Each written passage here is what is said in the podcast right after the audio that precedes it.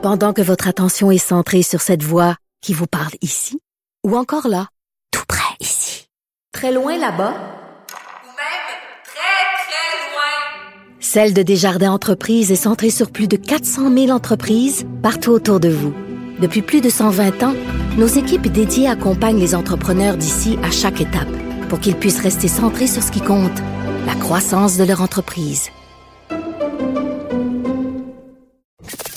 Avertissement. Cette émission peut provoquer des débats et des prises de position pas comme les autres. Vous écoutez Sophie Durocher. Le gouvernement de Justin Trudeau a déposé le fameux projet de loi C7 qui est en ce moment euh, étudié par le Sénat pour étendre l'accès à l'aide à mourir aux personnes qui ne sont pas en fin de vie. Bon, le Sénat manifestement ne sera pas capable de respecter le délai. Il devait se prononcer d'ici le 18 décembre. On est le 17. Donc, il va sûrement y avoir des délais. Ça risque d'aller en janvier. Vous vous rappelez que, évidemment, tout ça, c'est suite au fait qu'en 2019, il y avait un jugement qui validait la disposition qui limitait l'aide médicale à mourir aux personnes dont la mort était raisonnablement prévisible. Je voulais parler de tout ce dossier-là en fin d'année avec Nicole Gladu, parce qu'elle est avec euh, Jean Truchon, euh, ceux qui ont contesté la constitutionnalité de certains articles de loi sur l'aide médicale à mourir. C'est une longue introduction. Madame Gladu, bonjour, comment allez-vous? Euh, je vais bien, vous-même? Oui, ben moi je vais très bien. Écoutez, Madame Gladu, je vous pose la question évidemment, comment allez-vous? Parce que euh, quand vous voyez tout ce qui se trame à Ottawa, toutes ces discussions des gens qui sont contre euh, l'extension de l'aide médicale à mourir, moi je veux savoir comment vous vous sentez euh, par rapport à ces discussions-là qui ont lieu à Ottawa? Ben en fait, c'est un long cheminement. On peut pas dire que ça m'étonne. Euh, on va souvent sortir le mot-clé de vulnérabilité. Euh, les gens qui se considèrent qui ne sont pas vulnérables sont très bons à, regarder les autres comme l'étant.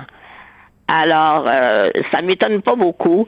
Je suis certaine que ça va finir par passer euh, avec un délai, comme vous dites très justement. Mais je crois que c'est un peu irréversible et euh, à titre personnel, euh, j'ai été étonné moi-même après euh, le, changement au niveau de la loi provinciale. Des parfaits inconnus m'abordaient, par exemple, sur des, terrains de stationnement et tout ça. Ils me disaient merci. Hmm. La première fois, j'ai été étonné. Les gens, et je pense, étaient contents qu'on leur donne le choix. Voilà. Voilà. C'est ça la clé de l'histoire, Madame Gladu. C'est que euh, on laisse aux gens qui sont dans une souffrance énorme le choix de décider comment ils vont quitter cette terre. Et c'est pour ça que les arguments du Parti conservateur qui disent "Oh ben là c'est dangereux parce que euh, c'est comme un glissement de terrain, on va on va glisser sur une pente dangereuse, il y a des gens euh, vulnérables" et aussi l'argument des conservateurs, c'est de dire bon ben on envoie le message que la vie des personnes euh, handicapées n'est pas importante. Comment vous réagissez à cette à cet argument-là? Ben, euh, la vie, ça se mesure en quantité ou en longueur, mais ça se mesure aussi en qualité. Hmm. Et je pense que ces gens-là ne pensent qu'en termes de longueur. Plus on vit vieux, mieux c'est. Euh, c'est pas nécessairement vrai. Moi, j'ai 75 ans et euh, je trouve que je suis en bien moins bonne forme qu'auparavant et que finalement, le genre de vie que j'ai mené, depuis l'âge de 4 ans quand j'ai eu la polio, euh, c'est plutôt cette vie-là euh, qui est étonnante et non pas l'état dans lequel je me trouve maintenant. Et euh, ce que je déplore, c'est que on fasse de la politique partisane là-dessus. Puisqu'on parle de mourir dans la dignité, je trouve ça plutôt indigne. Hmm. Iriez-vous jusqu'à dire que vous trouvez la position du, du, euh, du Parti conservateur indigne? Euh, c'est pas tellement la. C'est une très bonne question parce que est-ce qu'ils ont ils en sont eux-mêmes convaincus ou est-ce que c'est simplement pour faire obstacle euh, au gouvernement minoritaire en place, faudrait, je pense, leur demander. Moi, je suis pas convaincu que euh, le chef conservateur soit absolument soit un militant forcené de ce qu'il défend. Hmm. C'est intéressant, Madame Gladu. Donc, quand vous regardez les choses aller, les discussions, quand vous avez regardé ça aller à Ottawa, vous vous demandez, en effet, est-ce que Aaron O'Toole fait ça par vraiment par conviction personnelle ou simplement pour embêter le gouvernement de Justin Trudeau? Et si c'était le cas, Madame Gladu, qu'est-ce que ça dit? Ça veut dire qu'on on, retarde ou enfin on, on, théoriquement on est prêt à empêcher des gens à choisir leur fin de vie juste pour embêter son opposant, son adversaire politique. Ce serait terrible. Euh, écoutez, moi je pense que tout le monde, en fait je pense, tout le monde sait que ça va finir par passer. Voilà. C'est un barreau d'honneur. Et moi, j'ai déjà été correspondante parlementaire dans ma jeunesse. Absolument. Et, euh, bon, c'est un, c'est un, c'est un show, c'est un théâtre. Et euh, je pense pas que qu'il soit que tout ce monde-là aille au-delà de la joute parlementaire. Et puis, c'est ce que je me demande, c'est que quand les sessions vont reprendre en janvier, euh, vous savez, là, l'automne, l'automne que nous traversons a été très, très, très fertile en sujet de discussion. Hmm. Euh, janvier, février, on le sait, vous le savez, c'est plutôt mort comme nouvelle. Alors j'ai l'impression qu'on va d'autant plus ressasser euh, la question de, de l'aide médicale à mourir parce qu'on voudra meubler un peu euh, l'actualité. Bon, alors c'est une bonne chose, donc on va en parler justement euh, de ce de, de, ce projet de loi.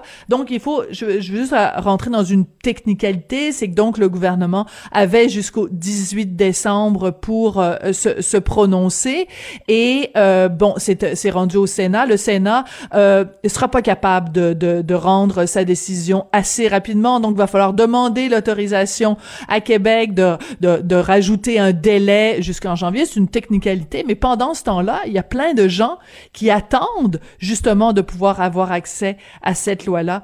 Moi, je trouve, moi, c'est à ces gens-là que je pense euh, que ces délais-là ont vraiment un impact sur leur vie euh, au quotidien. Oui, ça c'est tout à fait vrai. C'est concret. Euh, quand on retombe au niveau des pâquerettes et qu'on regarde ça en quoi euh, ça peut toucher les gens. C'est évident que les, pour les gens qui, eux, n'ont pas de contrôle sur les, euh, les délais supplémentaires, euh, la mort n'attend pas. La mort ne se, ne se, ben, quand je dis ça se programme pas, c'est un peu contradictoire ce que je dis parce que l'aide médicale à mourir, on peut la demander et l'obtenir. Voilà. Mais est-ce qu'on peut le faire dignement? Est-ce qu'on doit euh, attendre euh, la sanction publique? Je, voudrais tellement que cette discussion-là soit dépolitisée, c'est-à-dire hmm. départisanée. Mais ce n'est pas le cas et euh,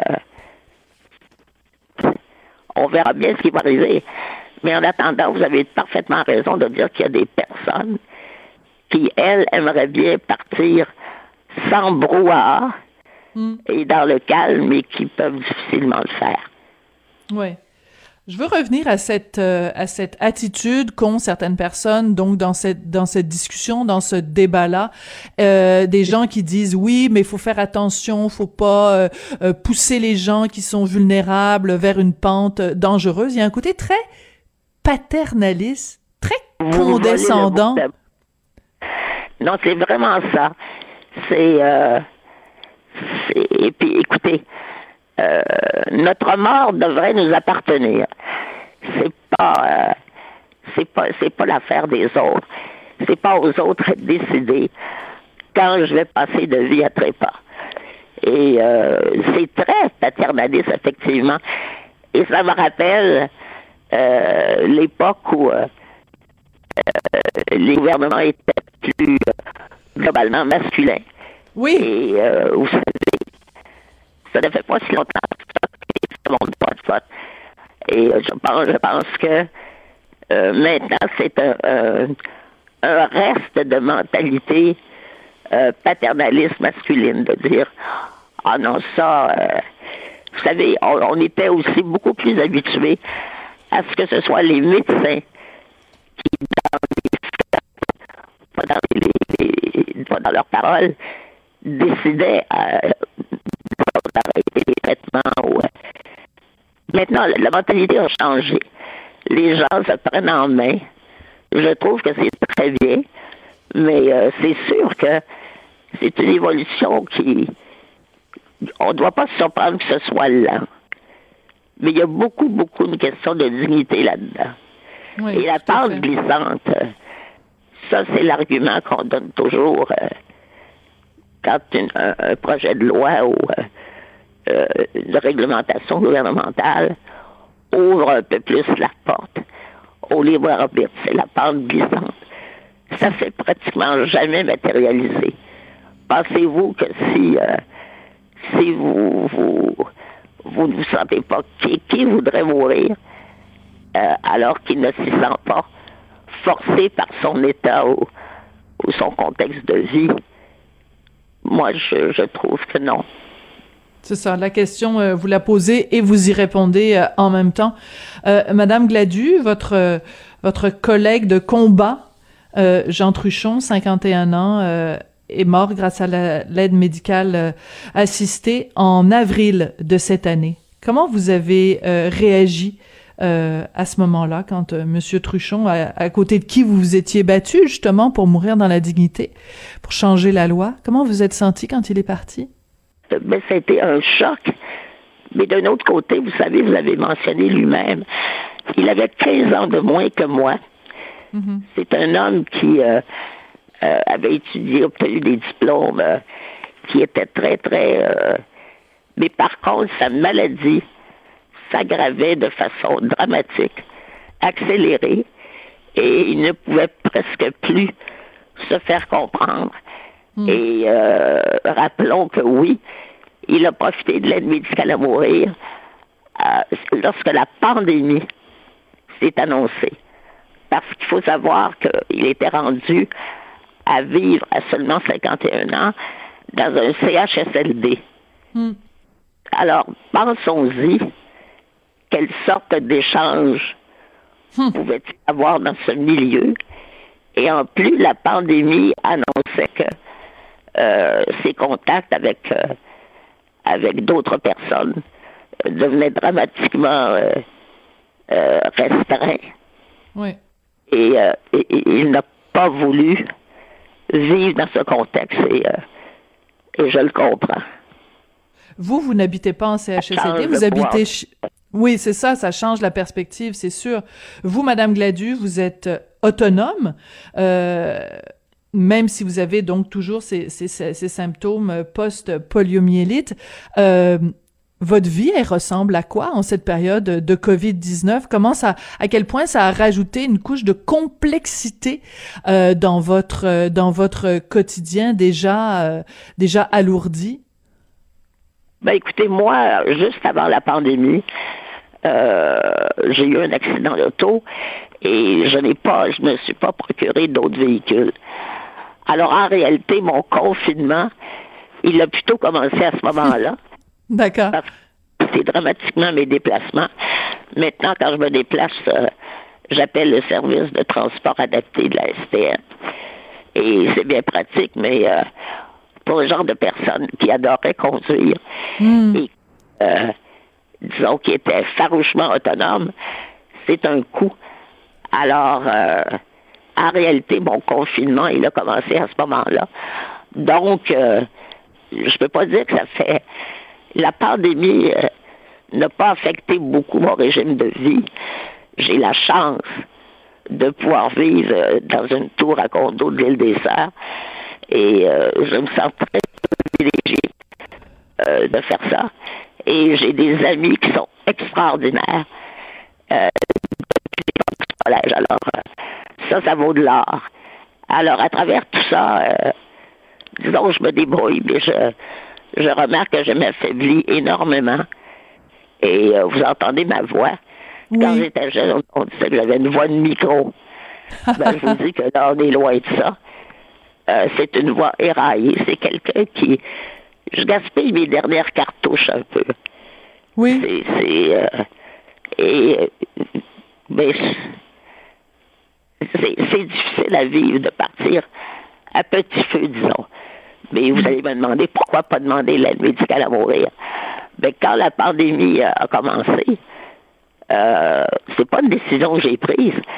J'ai laissé aller, comme euh, Ah oui? énormément. Je suis pas la seule. Et je laisse encore aller.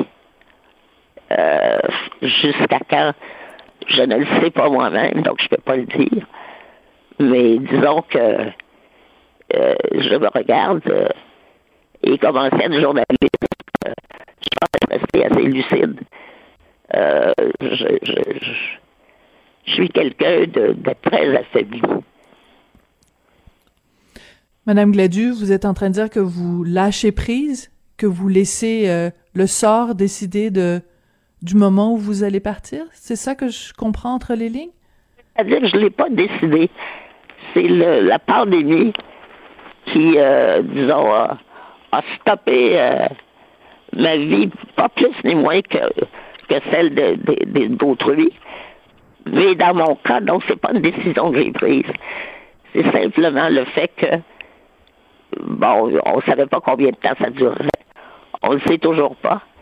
Et euh, j'ai laissé aller littéralement. J'ai- Je me suis dit, euh, c'est plutôt de l'ordre de l'inconscient, disons, du, du machinal. Bon, mais je, je le ferai plus tard. Mais entre-temps, euh, je pense que c'est mon corps qui, euh, qui m'envoie des signaux. Je suis de plus en plus affaibli et euh, je ne sais pas encore. J'ai pas, j'ai pas pris de décision là-dessus. Je suis plutôt, euh, je suis plutôt sur la compression. Madame Gladu, vous parliez de votre voix euh, de micro. Je vous rassure, euh, vous n'avez rien perdu de votre euh, de votre allant, vous n'avez rien perdu de votre euh, capacité d'expression, de votre capacité de, de communication. Et je trouvais très important aujourd'hui de vous parler. Et je sais que ça vous demande beaucoup physiquement. Donc, je, je- j'apprécie que vous ayez pris le temps de nous parler aujourd'hui pour réagir à ces décisions euh, d'Ottawa. Qu'est-ce qu'on doit vous souhaiter pour Noël, Madame Gladu? Ah, mon Dieu, pour Noël, euh, je suis un peu, euh, ben, disons que, que les choses se terminent euh, dignement pour moi cette année. Pour Noël même, comme je vous disais, j'ai des amis extraordinaires et là, je regardais sur ma table, j'ai emballé plein de, de cadeaux. Oui. Mais c'est. J'ai j'ai pas de souhait pour Noël. Et ironiquement, euh, c'est la pandémie qui empêche euh, mes amis de, faire des réunions comme ils l'auraient planifié. Mais euh, je, je suis assez philosophe là-dessus. Mais pour l'année prochaine, j'aimerais que les choses se terminent dignement. C'est ce qu'on se souhaite. Madame Gladu, merci beaucoup d'avoir pris le temps euh, de nous parler euh, aujourd'hui.